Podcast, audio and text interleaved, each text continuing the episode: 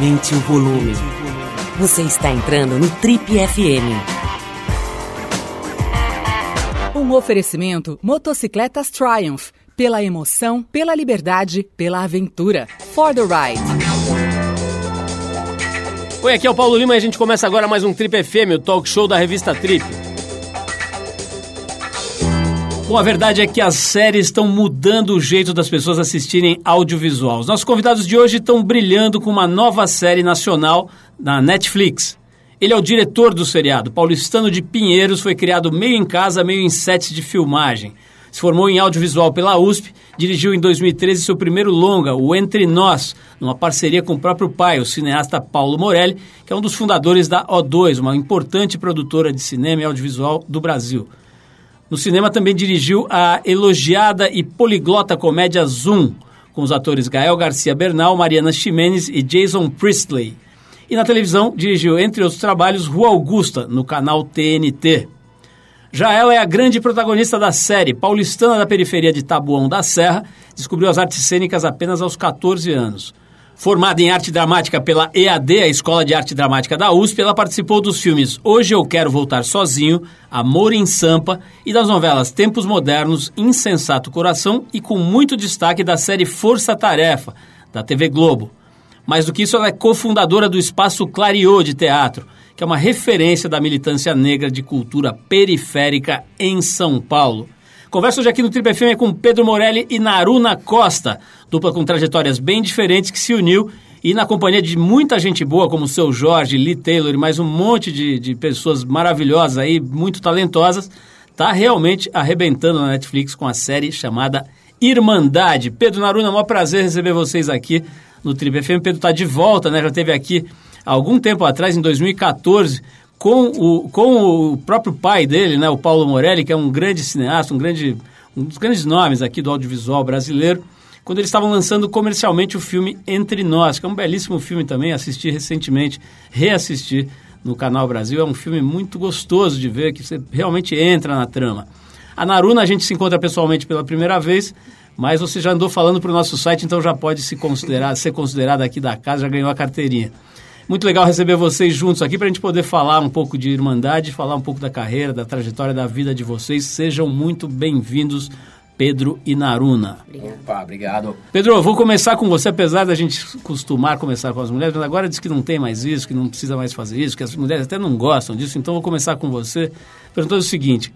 É, eu estava comentando com você que calhou de eu assistir no mesmo dia praticamente, ou, entre, no intervalo de 48 horas, o Entre Nós, rever o Entre Nós, revisitar o Entre Nós e depois entrar na série, né? Eu mergulhei na série, não consegui parar. Acabei saindo dois dias depois do outro lado, depois dos... São sete, né? Sete oito. oito episódios. Mas é o seguinte, cara, eu estava dizendo aqui para você antes da gente começar a gravar que é possível notar uma evolução muito grande, né? Você, quando assiste, cara, você reconhece, você percebe a, a, evolução técnica, a evolução profissional que aconteceu nesses anos. Como é que é para você ver uma obra que já tem 4, 5 anos que você assinou e ver o resultado do trabalho hoje de Irmandade? Ah, é sempre muito interessante, muito louco você ver trabalhos passados e ver como você mudou. No caso do Entre Nós, é, o meu pai era o diretor do filme, eu era co-diretor. Eu estava muito mais ligado ali a a questões estéticas, eu ficava muito mais com a câmera e tal, e depois na trilha sonora, que eram minhas piras ali, mas na, naquela época. É, e o meu pai era, de fato, o diretor do filme. É, mas eu já fiz vários outros projetos, e sempre que eu revejo projetos meus, é, parece que eles ficam ultrapassados de certa forma, ou enfim, que eles têm a sua época, eles têm aquele, o jeito que você pensava naquela época e ficam marcados na sua linha do tempo, né? É, com Irmandade ainda não tive a oportunidade de, de ver com essa perspectiva. Acho que vai ser muito interessante ver daqui a uns anos entender é, o, o que do meu DNA de hoje vai estar tá colocado ali na série que eu vou conseguir ter um distanciamento crítico para analisar no momento ainda estou totalmente imerso e, e, respirando Irmandade. Na Bruna, conta um pouquinho da tua, da tua história. Eu já falei um pouco aqui na introdução do programa, né? Você tem uma, uma vida, uma história já importante no teatro e já alguns trabalhos de grande visibilidade, né? Como é que é? Como é que é a tua, tra tua trajetória? Por exemplo, você vem de uma família muito humilde, de periferia, mais ou menos, classe média baixa, classe muito pobre, mais ou menos remediada. Como é que é a tua história, a tua, a tua origem? Ah, sou da periferia de Taboão da Serra. E ah, eu cresci de forma bastante humilde, assim. Eu cresci num, num ambiente que eu digo que é uma mistura de ambiente rural é, e o início de uma periferia que, que nascia naquele lugar, assim. Então, dos anos 90, exatamente o período da série. Então, eu pude observar toda essa essa trajetória, né, que a gente trata em Irmandade, por exemplo, quando eu era criança. Ver, ter uma relação, meus pais, enfim, sempre tiveram uma relação muito forte com... Quando eu falo rural, é porque meu pai tinha vaquinha, tinha, a gente tinha galinhas em casa, era rua de terra tudo mais. Mas o contraste disso era essa comunidade que ia crescendo e também de uma forma muito violenta, assim. Então, esses dois ambientes fizeram parte da minha trajetória na infância. E eu tive pouquíssimo contato com o que a gente entende como arte hoje, né? Teatro, música e tal. Muito, muita, muito contato com cultura, no sentido de meu pai e a minha mãe trazerem sempre as referências. Minha mãe é alagoana, meu pai é mineiro, então eles trouxeram muitas referências dos lugares onde eles viveram, cantavam muito em casa, traziam essa essa qualidade na nossa relação familiar, mas com arte propriamente dita não. Então, só na adolescência, então já estudando né, na escola, que eu pude ter acesso ao teatro e entender que aquilo era uma possibilidade. Aí eu comecei a correr atrás e não parei nunca mais. Bom, e, e o, a série, né, a Irmandade, fala da, do surgimento de uma facção poderosa do crime organizado, né? E a gente sabe que hoje as periferias do Brasil inteiro são co comandadas pelo crime organizado, né? É, de alguma maneira, né, de, de, em geral, comando total mesmo. Você não pode nem entrar nas comunidades sem autorização dessas, dessas lideranças, digamos, né? Você viveu isso? Você chegou a ver a, a tua quebrada, como dizem, né, dominada pelo crime?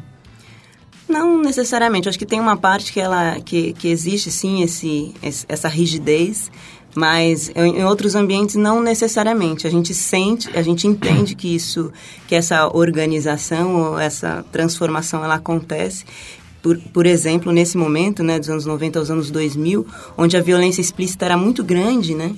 Na região, porque existia já, existia o tráfico, mas eram inúmeras bocas, inúmeras. Então, eu vivi, eu vi esse momento onde existiam nomes colados nos postes, a gente sabia quem estava ameaçado, quem não estava, a gente conhecia, né? É, e depois isso foi se modificando, assim. No, na região onde eu moro, não existe essa, esse domínio, né? Que eu acho que, que que hoje em dia acho que está muito mais até na mão da milícia. Em algumas comunidades é muito mais na mão do que a gente chama de milícia do que exatamente. Mas eu não sei especificar e nem vou me meter.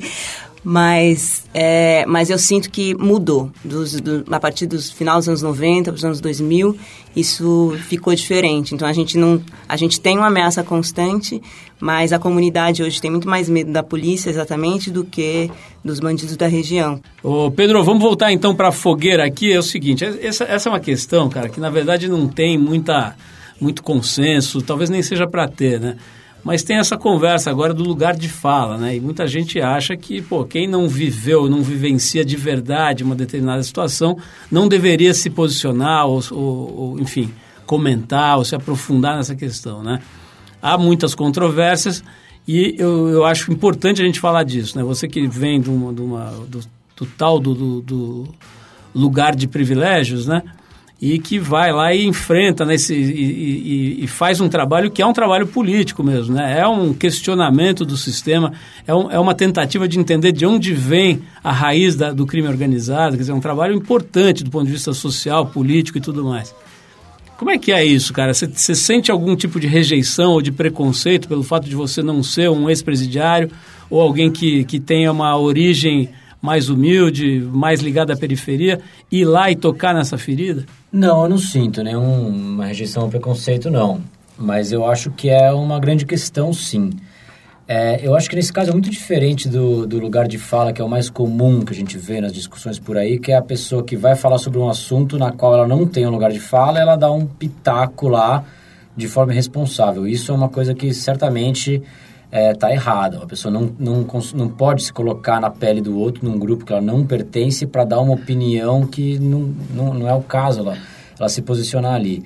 No caso de você fazer uma série, um filme, uma obra audiovisual sobre uma questão social, é, eu acho que é quase que o contrário.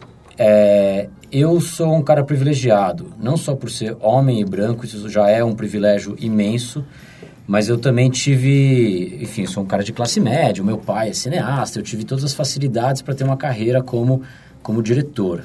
É, uma vez que eu é, uma vez que eu tenho todos esses privilégios e eu só tenho esses privilégios porque a gente vive numa sociedade extremamente injusta em que existem privilégios e pessoas que não têm como chegar, é, não tem nenhuma facilidade, não tem educação, enfim, a gente vive num, num dos países mais desiguais do mundo.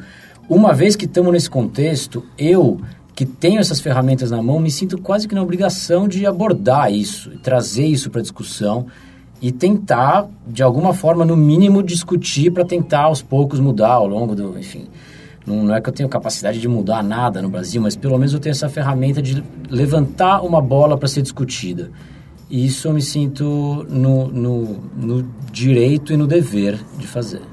Aluna, uma coisa que me intrigou vendo a peça, a peça, a série, você está muito bem na série, né? Porque a gente fica na dúvida se se tem raiva de você, né? A série inteira. Isso é um ótimo sinal, né? Aquele personagem que não é binário, né? É um negócio todo cheio de, de contornos, de, de curvas, de saliências. Você fica com ódio, vontade de esganar, depois você fica achando ela fofa, né? É, agora, tem um negócio que eu sempre pergunto para os atores, né? Que eu já tive as respostas mais, mas já são 36 anos, né? De 34, 36, sei lá, já perdemos uma conta do tempo aqui. Entrevistamos muita gente. E, e, eu recebo as respostas mais díspares, assim, sobre isso. Mas a pergunta é a seguinte... Como é que é quando você entra num personagem com tantos relevos e tantos é, é, lugarzinhos e caverninhas e tal... Como é que é para sair dele? Você não fica, você não vira meio, como é que é o nome mesmo da personagem? Cristina. Você não vira, vira meio Cristina por uns três meses, assim? Como é que é? Você não chega em casa meio nervosa? Deus me livre. Não, acho que durante o processo, durante as filmagens é, é bem difícil, é delicado, porque em casa a gente trabalha muito também, né? Então são 12, 13 horas de trabalho efetivo, filmando e tal, mas a gente vai para casa, tem que ler texto, tem que estudar, tem que entender o que a gente vai fazer amanhã e tal. Então, durante é um momento muito caótico, quem está perto, coitado, assim, sofre. Mas depois que acaba, acaba mesmo. Então, quando eu terminei as filmagens, eu senti muito a sensação de missão cumprida, assim. E aí fui cuidar da vida. Não tive esse, esse apego, né? Essa, nossa, com o que fazer agora? Dupla personalidade. Mas durante é bem dolorido, assim, é um processo difícil. A gente sonha e, enfim, trabalha muito, né? Não, não, mas a Cristina, ela, ela vive na série cenas muito pesadas, né? Muito uhum. difíceis e... Teve alguma cena que você titubeou, que você achou que não ia dar para encarar, ou que na hora foi muito difícil? Você, você consegue destacar algum momento da série em que você teve que puxar lá do fundo assim a tua capacidade de viver uma outra vida assim? Eu acho que as cenas de que tem uma ação, elas são relativamente fáceis, assim, não é fácil, mas elas não elas a ação ajuda a gente a, a encarar a complexidade, né? Mas o mais difícil, eu acho que uma das cenas mais difíceis foi o encontro dos dois irmãos, assim. Uh, a primeira conversa, né, com o Edson, com o seu Jorge, aquela cena para mim foi uma cena complicadíssima porque exigia tudo estando sentada no meio do pátio, é, numa conversa de, sei lá, sete minutos, seis minutos, uma conversa longuíssima. E foi assim. a primeira grande cena que você e filmou. E foi a primeira grande cena que a gente filmou. E você estava doente. Exatamente. Que eu acho que eu fiquei doente, inclusive, por isso, assim. Era uma cena que, logo no começo das filmagens, né? Uma cena muito forte que exigia realmente uma profundidade, né? A gente ensaiou e foi super bonito o ensaio, enfim. Você se encontra na, na, prisão, não é? A gente se encontra No pátio, prisão. né? Ô, Pedro, é, como, é que, como é que a gente classifica exatamente a tua, a tua contribuição nesse trabalho, cara? Eu sou criador da série e também diretor de três episódios. Ah, você criou, quer dizer, você veio com a ideia principal ali, vamos fazer Sim. uma história mais ou menos assim, é isso? Sim, tinha essa vontade de falar sobre esse universo das facções criminosas e eu comecei a pensar como abordar esse universo, então eu lidei ali bastante com a página em branco de como tocar nesse assunto, através de quem contar essa história. Quais foram os primeiros traços nessa página em branco? O que, que você fez? Você foi atrás dos livros que tem sobre a, sobre a criação do PCC? Como é que foi a tua fonte original, a gênese ali? foi, foi sim ler os livros sobre PCC, sobre Comando Vermelho, sobre todas as facções, para entender o que, que tinha em comum entre elas, que a gente queria fazer uma, uma facção fictícia que ao mesmo tempo estivesse falando de forma muito pertinente sobre as facções criminosas reais no Brasil, né? A gente não se inspirou em nenhum personagem real, não tem ninguém ali que é ou fulano de tal, mas eu queria colocar os conceitos que estão em jogo quando se fala de facções criminosas e crime organizado no Brasil lá. E a coisa mais é, evidente que tem é o porquê de terem nascido as facções. Existia, e ainda existe, com certeza, uma repressão muito forte do Estado no sistema carcerário. Nos anos 90 era mais forte ainda, tinha muita tortura, uma repressão violenta mesmo. Então os presos começaram a se juntar em grupos para se proteger. Simples assim foi por causa do, da violência, da repressão do Estado que os caras se reagiram e começaram a se proteger e cresceram e estamos onde estamos hoje. Então, isso evidencia o quão é, irresponsável e ineficiente é essa repressão. Né? Se, a gente, se a gente não tivesse isso, desde o começo não existiriam essas facções do tamanho que elas são. É, a gente, só para mencionar aqui para os nossos ouvintes, a gente, alguns meses atrás, entrevistou um dos autores de um dos melhores livros, a meu ver, é, sobre a gênese do, do, crime organizado, que é o Guerra. A gente entrevistou Bruno Paes Manso, que é um jornalista bastante sério, né, que investiga violência. Né? Ele trabalha, inclusive, num núcleo de estudos da violência da USP, mas é um livro que a gente recomenda para quem se interessa pelo tema e também pode ouvir o nosso, a nossa entrevista com o Bruno, que está disponível aqui no, no site da Trip. Eu tinha feito essa pergunta para o Pedro, vou, vou manter para ele, mas quero saber também de você.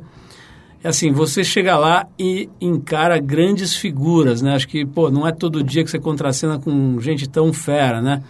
Queria saber como é que foi para você. Você já tem uma história, já tem uma cancha, mas como é que é? Quando você chega com pessoas mais consagradas, famosas ou com grande visibilidade, isso assusta um pouco ou acaba sendo melhor porque essa pessoa vem com... Uh, te acolhe, te ajuda e te levanta? Como é que é? Ah, não, é um jogo maravilhoso, assim. Acho que eu aprendi com todos eles, dos mais novos aos mais antigos. E eu acho que a sala de ensaios, o primeiro contato que a gente tem quando a gente vai preparar um, uma personagem, é um lugar que coloca todo mundo no mesmo, no mesmo chão. Todo mundo é frágil no mesmo lugar, porque estamos todos ali é, dispostos a criar alguém, né? Então, essa intimidade, acho que o elenco todo foi muito bem escolhido, assim, e todo mundo realmente se ajudou muito. Eu aprendi com todos eles, foi incrível. Então, Pedro, volta a pergunta para você, né, cara? Tem essa questão aí de você estar. Tá, acho que a Naruna é um pouco diferente, ela está lá para formar o grupo dos protagonistas, atuar, interagir. Você tem realmente essa função de ir lá e tocar o barco, né? Fazer o, o técnico do time ali. Como que é, cara? Com 32 anos que você tinha, está com 33 agora, você me falou que na época tinha 32, né? No começo das filmagens e tudo. Como é que é, cara? Dá uma, uma certa insegurança por você pegar figuras consagradas e tudo e ter que comandar? Ou é, ou é mais tranquilo e mais simples do que isso? Olha, eu, eu já passei por isso outras vezes, né? Eu já fiz o, como você falou, o longo Zoom com o Gael Garcia Bernal, já trabalhei com nomes, assim, então esse frio na barriga, que com certeza dá, e acho que sempre vai dar, mesmo sendo daqui a 50 anos, espero ainda ter esse friozinho na barriga antes de, de começar um projeto. Ele é saudável, mas você é, tem que saber lidar com ele, é, principalmente é, você tendo uma calma e um método, sabe, de trabalho. Então, é, eu, eu, eu, gosto muito de ouvir as pessoas e eu acho que a parte mais importante do trabalho no diretor é escolher muito bem as pessoas que vão estar com ele. Escolher muito bem o elenco, escolher muito bem a equipe e ter a calma de ouvir essas pessoas, trocar e tirar o melhor de cada um. É, tendo esse método na cabeça, que é uma coisa que eu, enfim, aprendi ao longo da vida da, da, escola, que eu venho de ver meu pai trabalhando, o Fernando Meirelles trabalhando e tal, são os caras que fazem muito isso. Isso passa uma calma, sabe? Não é você que tem que tocar o barco, você que é o capitão do navio. Você é o capitão do navio. Só que você tem uma puta equipe com você, sabe? Você tem que ouvir, ó, vamos desviar para cá, vamos, vamos, pensa bem. Você tem que ter uma liderança, você tem que ter uma voz ativa, você tem que falar sim e não porém você não está sozinho. E, e, quando você entende isso, a coisa flui mais fácil. O, Pedro, eu estava pensando aqui, o, o seu Jorge está realmente muito bem nesse filme. Né? Aliás, ele é um grande ator, né? E, e, nesse filme ele incorpora mesmo, né? Tem umas horas que ele aparece gritando ali, que você acha que vai sair a goela, que vai... As veias todas saltadas. Ele, ele incorporou mesmo aquela história da, do líder, né? a qualquer preço, a qualquer custo, ele vai lá e se coloca e tal. É, eu, eu entrevistei o seu Jorge aqui muitos anos atrás, quando ele era, ele era só um cantor, né? Ele não tinha ainda começado essa carreira de... e, e nem era muito conhecido ainda e me impressionou a força né, que ele tem. Assim, é, uma, é um cara muito íntegro, digamos. Né? Ele está inteiro sempre na conversa, no papo e tal. Como é que é especialmente, cara, é, dividir um set ali com ele? Me conta um pouquinho de como é dirigir e, e, e, interagir com o seu Jorge. Cara, o seu Jorge é um puta ator, é um, é um grande profissional. Ele tinha uma, uma vantagem aqui, né, no caso desse personagem, que ele tem, ele tem uma carga, uma, uma história de vida que ele podia trazer para esse personagem que funcionou muito bem. O, o, histórico, inclusive voltando à questão do lugar de fala que você tinha perguntado antes, é, é um lugar de fala que eu não tenho, porém é, eu me cerquei de muitas pessoas que têm, inclusive no elenco. O seu Jorge, ele traz uma verdade, um peso na hora que ele se coloca em cena que para esse personagem se encaixava perfeitamente. Então, é, tinha uma coisa de, de deixar aí, sabe? É, principalmente, é, por exemplo, teve uma decisão que eu fiz que é, é, a série se passa em São Paulo. Ele tem um sotaque carioca. A gente chegou a pensar, meu, será que a gente tem que fazer ele falar igual paulista e, e levar isso realmente a sério? E eu optei por não fazer isso para deixar ele mais solto. Eu acho que ia travar ele. Se ficasse, ó, oh, não é meu irmão que fala, cara, tem que falar, mano. É, a gente falou um pouquinho no texto, tava ali em paulistado, só que na hora do vamos ver, eu falava, fala como você quiser, eu quero que você fale com verdade, quero que você olhe para o ator e, e viva a cena. E, e, é isso, você soltando o cara, o cara tem muito para entregar e a coisa anda. É um leão, né? Mas acho que essa coisa da linguagem, acho que ele adotou o vocábulo porra, né? Que ele, ele fala uns 700 porra por É quase por o nome da série, é Irmandade Porra. Toda vez que fala Irmandade... Acho que isso ficou bom porque é, é comum a São Paulo e Rio, né? Então deu certo. Aruna, como é que está sendo a, a repercussão para você dessas, desse trabalho? Né? O que está acontecendo assim para você nas ruas, ou mesmo no campo profissional, outros convites?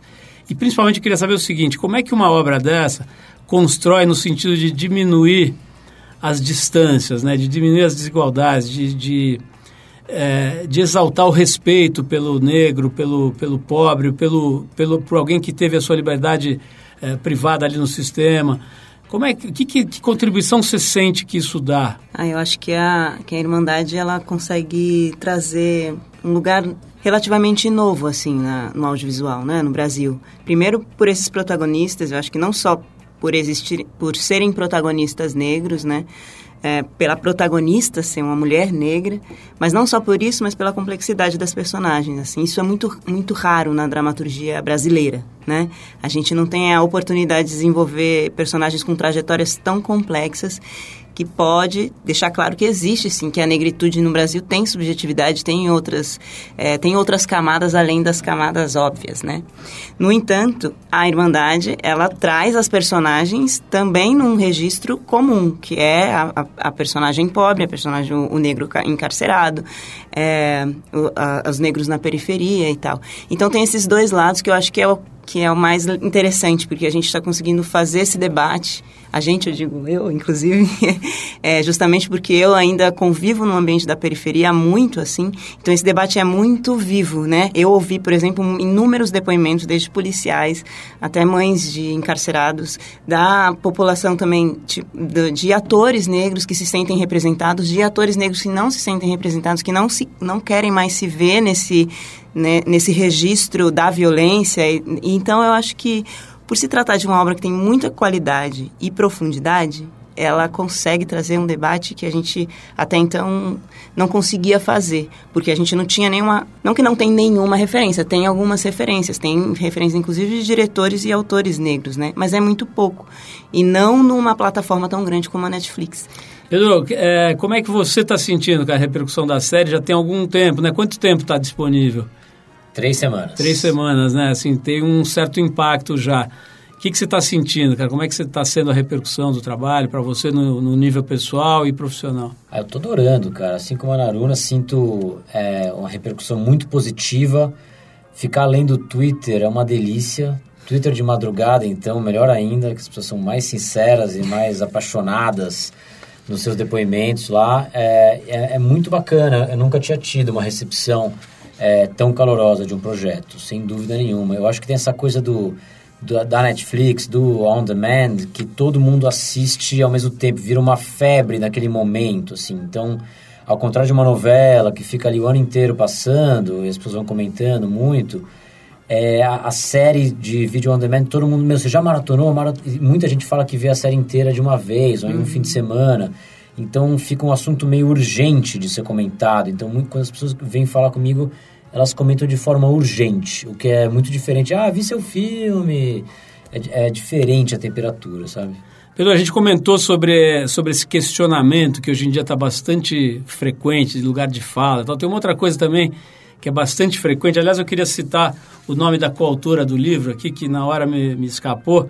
O livro chama-se A Guerra, é do Bruno Paes Manso com a Camila Caldeira Nunes Dias. É importante a gente citar porque essas pessoas se dedicam, às vezes, anos para esse tipo de trabalho. E assim, o tonto esquece o nome dela e passa, né? Então eu fui, fomos lá, felizmente tem agora esses buscadores mágicos aí, rapidinho a gente resgatou aqui. Mas assim, tem uma outra crítica que volta e meia é, é feita para esse tipo de trabalho, que é assim, pô, vocês estão glamorizando o crime, vocês estão glamorizando o, o, o crime organizado, que é pior ainda e tal. Como é que você lida com esse tipo de, de crítica? Ó, oh, é, eu acho super interessante essa discussão e é uma coisa que a gente, na sala de roteiro, né, que é um processo, vários roteiristas discutindo durante meses o, a história. Quanto roteiro, tempo, então, aliás? Foram 10 meses de uma equipe de cinco roteiristas trabalhando full time nisso. Segunda a sexta é sala, tipo, 8 horas por dia discutindo. A gente é, fala muito sobre isso e tentamos tomar cuidado de realmente não fazer apologia ao crime. Agora, é, tem uma coisa que é interessante, que é a gente quis tratar do tema de uma forma não moralista também. Isso é uma coisa que eu sinto que é muito antiga, sabe? Quando você vê é, aquele filme que tem o homem, geralmente é um homem branco, né? Que é um herói que está correto, que está defendendo a lei, ele está caçando um arquirrival, que geralmente não é um homem branco, ele está fazendo, tem o bem e o mal. E isso é uma coisa ultrapassada, uma coisa é, quase preguiçosa de se fazer hoje em dia.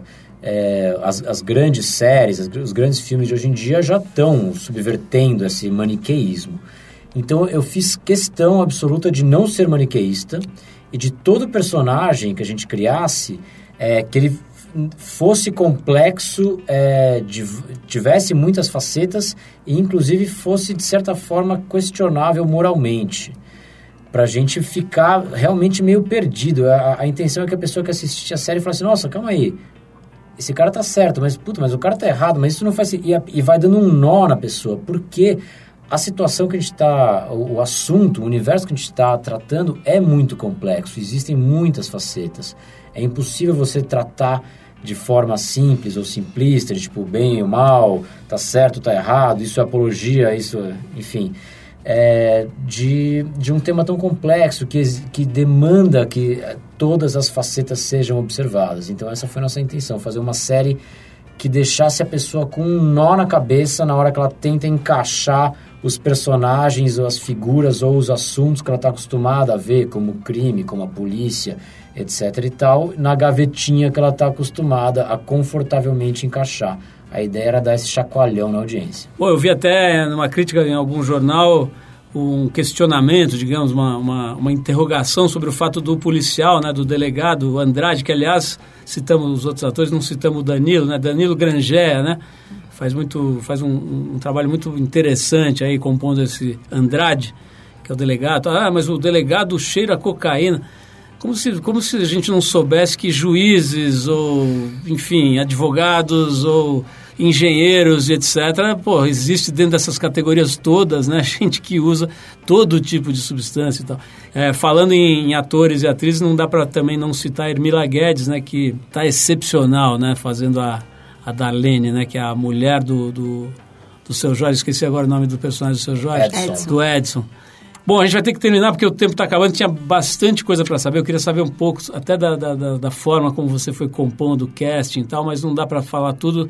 O importante é, é convidar as pessoas para assistir o trabalho é muito legal, como disse o Pedro aqui, pô, meses e meses de batalha, né? Só de roteiro foram 10 meses. Sim. Né? Imagina, Total, pô, dois anos de trabalho. Direção de arte muito legal, né? Aquela reconstituição dos anos 90, não é isso? Sim. Dos anos 90, São Paulo, né? Os carros antigos, um monte de coisa, o visual dos prédios, muito legal.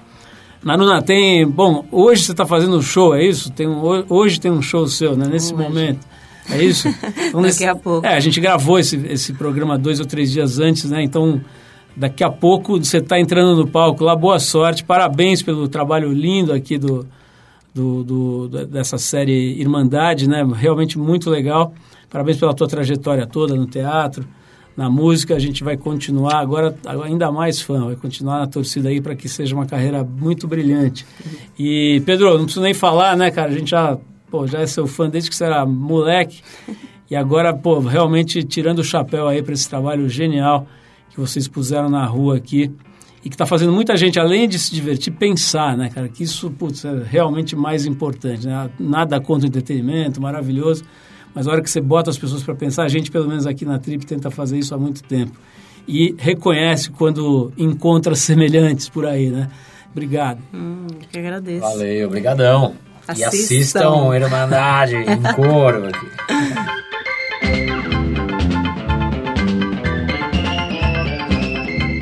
Bom, é isso, pessoal. O Trip FM é uma produção da equipe que faz a revista Trip e está há 34 anos no ar. A apresentação é de Paulo Lima, produção e edição de Alexandre Potashev. Quer falar com a gente? Escreve para o rádio.trip.com.br. Quer ficar mais perto do nosso trabalho? Procura a gente no youtube.com barra revista Trip. E na semana que vem a gente volta com mais uma conversa boa aqui no Trip FM. Abração e até a próxima!